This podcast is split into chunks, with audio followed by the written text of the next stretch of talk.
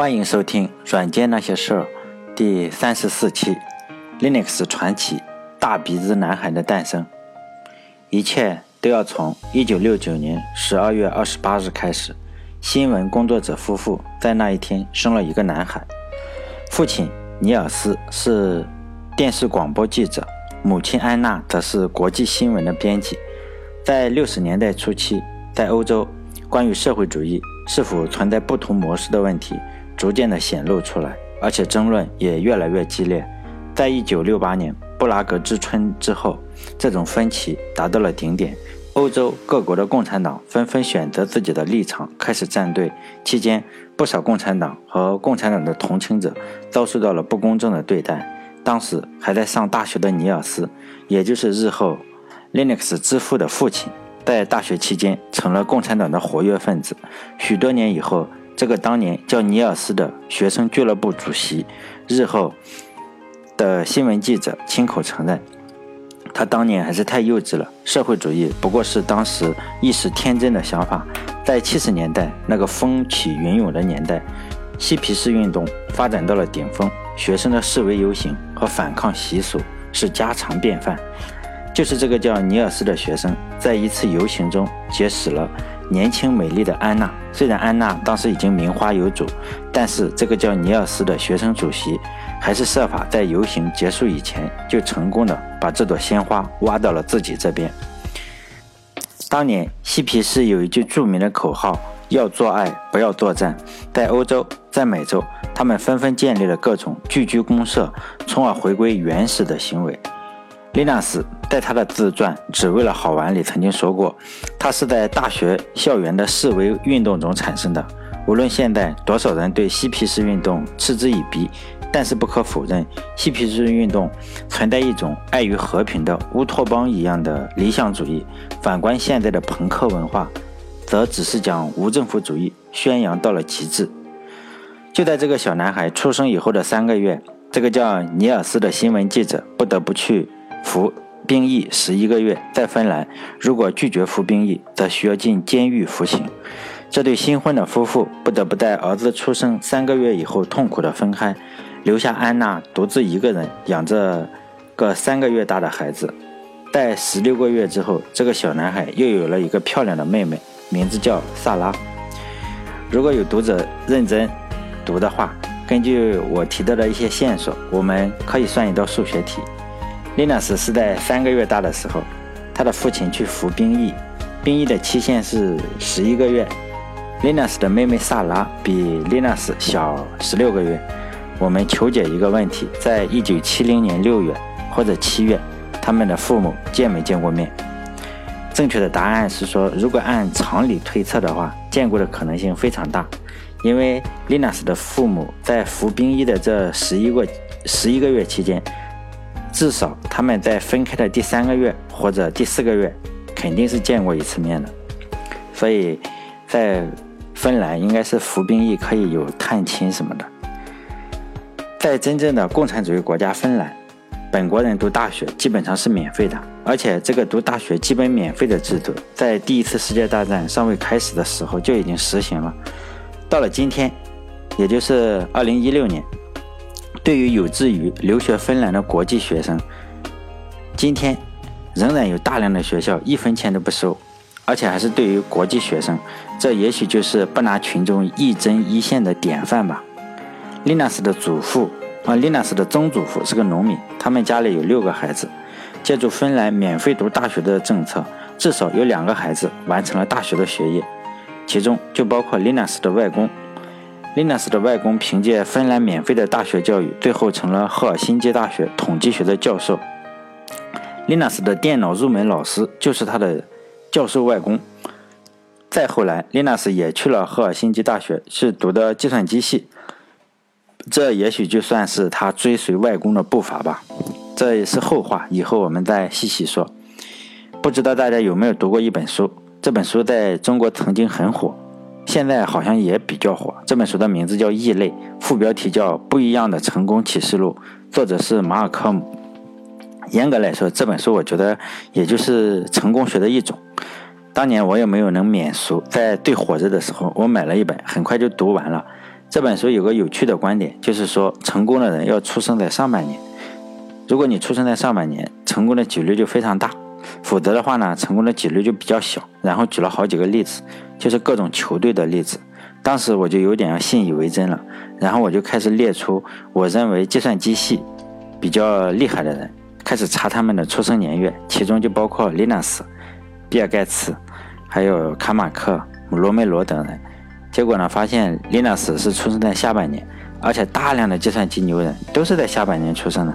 然后我就做了一个统计，当时我记得我查了比较厉害的七十到八十位，结果呢，基本上每个月就是六七位、七八位，就非常的平均，根本就没有这本书说的那么玄乎。你要出生在上半年才可以。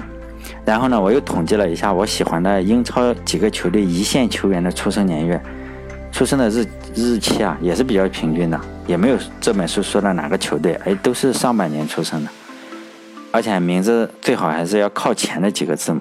所以呢，我个人觉得这本书现在还是很扯，但是这并不影响这本书在中国的热度，还是有很多人来推荐这本书，比如说有十万个小时呀，出生在上半年呀，这种都是这本书提出的观点。说到这本书呢，我又想起了另外一本书，大家也许知道，叫《基业长青》。如果不知道的话，这本书的作者还写过另一本在中国更有名的书，《从优秀到卓越》。在《基业长青》里面的公司呢，都是夸的非常的厉害，说这些公司，因为写这本书的时候，这几个公司确实风头无量。现在来看呢，比如说高瞻远瞩的摩托罗拉呀，都已经倒闭了；索尼现在也半死不活了；惠普公司呢，好像也没有多。没有多少层出不穷的创新了。好了，现在先不说这些了。我说这个的主要原因就是，当我当年在沉迷《异类》这本书的时候，我就试图找出我知道的例子是不是符合这本书的观点，然后我就开始列出我要找的计算机界的人，列出来了八十位，七十到八十位吧。这八十位也就很容易验证了这个事情，这个书的观点是不靠谱的，因为我列出的这八十位，在我列出之前，我是不知道年月的。不知道他们的出生日期，我就挨着一个一个在维基百科上查，就是它其实是差不多分布在每个的月份。我觉得这个数量可能有点偏少，但是也说明了一些问题。然后我在查这些人的时候，发现了另外一个有趣的现象，就是这些计算机系的大牛，计算机界的大牛，都是很小的时候就接触了计算机，基本上都是这样，在十岁以前，电脑就已经玩得非常好了。包括本系列故事的主角丽娜斯，在十岁的时候就已经开始玩他外公的电脑。还有以二十五亿美元把 Minecraft 卖给微软的那个作者马库斯，他的网名叫 Notch，七岁的时候就已经开始编程。还有写出了 Doom 游戏卡马克，也是被称为三 D 之父，还被评为最有影响。九九年的时候还是九几年的时候，被评为最有影响力的多少个人之一的，他排在第十名。他小时候就开始编程了，小学的时候，还有他的搭档罗梅罗也是小时候就小学的时候就开始编程，但还有比尔盖茨，他上的是贵族学校，初中的时候他已经开能够玩大型机了。我举的这几个例子呢，都是这几个人都是后半年出生的，而且还后半年比较后，都是十月份以后出生的，有的和《异类》那本书里举的例子都截然相反。我的另一个发现就是，这些电脑的天才小时候就是。他得到了很好的指导，小时候就是电脑小天才，而是他有很好的老师，当时就有很好的老师，像 Linux linux 他是有他的外公，他们接触电脑的早晚，我觉得比这个出生的几月份更重要。因此，在我看了《异类》这本书以后，我就特别关注一个人童年的生活，反而忽略了他是几月份出生的。如果我这个音频节目，或者是我这个微信公众号的写的足够长，我能坚持足够长的话，我就把我知道的所有计算机系的牛人的童年都说一下。比如说这个故事，我会说 Linus，我还希望说一说卡马克呀、罗梅罗呀、马库斯这些人的童年。通过这些人的童年，我希望能够让大家一起讨论或者学习一些东西，希望能有有有缘分看到我这几个文章的几个人吧。能讨论一下，我认为我这个观点比异类里就是单纯你看几月份出生的更靠谱一点。其实异类这本书，呃，出生于几月份容易成功，这个观点是非常容易证伪的。你随便统计一下，你喜欢球队的球员的生日，一下子就证伪了。其实很多的球员都是后半年出生的，根本不是他说的，都是前半年出生的，很少有后半年出生的，这都是错的。但是呢，这不影响这本书在中国依旧卖的最热的之一。不过呢，我这个还是人微言轻，说出来也没人相信。现在拿这个异类观点来讲的人真是特别的多。其实你随便统计一个领域，你就知道这本书这个成功学的书根本不靠谱。但我的观点就是，这个小孩啊，你在童年的时候被什么人带入了哪条路，远比几月份出生要重要的多。比如说林纳斯呢，在他是十二月二十八日出生的，按照异类那本书，这就不能成功了。但他的外公就是统计学的教授，他要通过程序来计算东西，他就他的外公就把程序写在纸上，然后十来岁的林纳斯呢就坐在他这个统计学教授的外公的腿上，一行行的把程序输入到计算机里，然后得出正确的结果。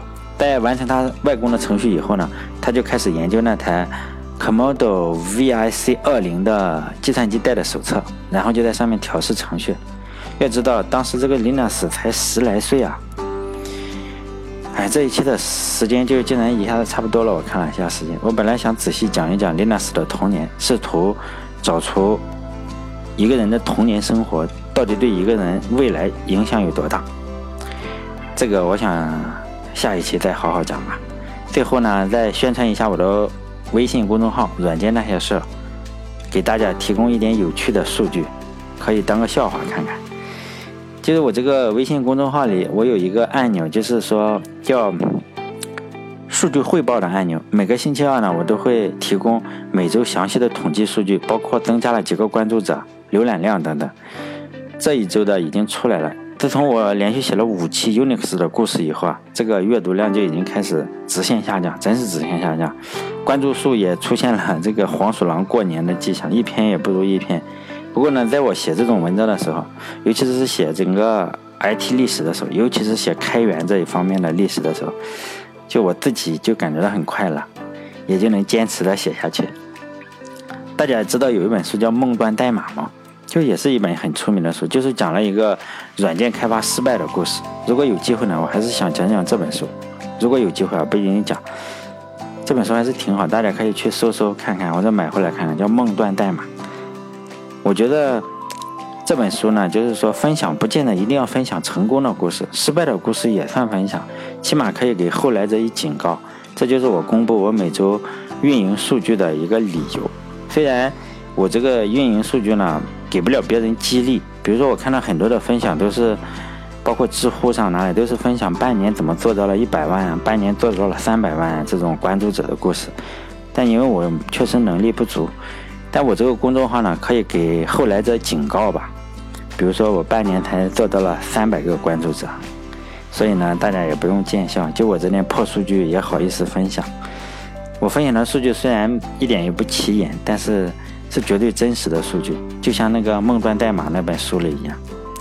这个 Linux 故事呢，可能会写十来期。按照趋势的话，按照下降的趋势的话，可能会。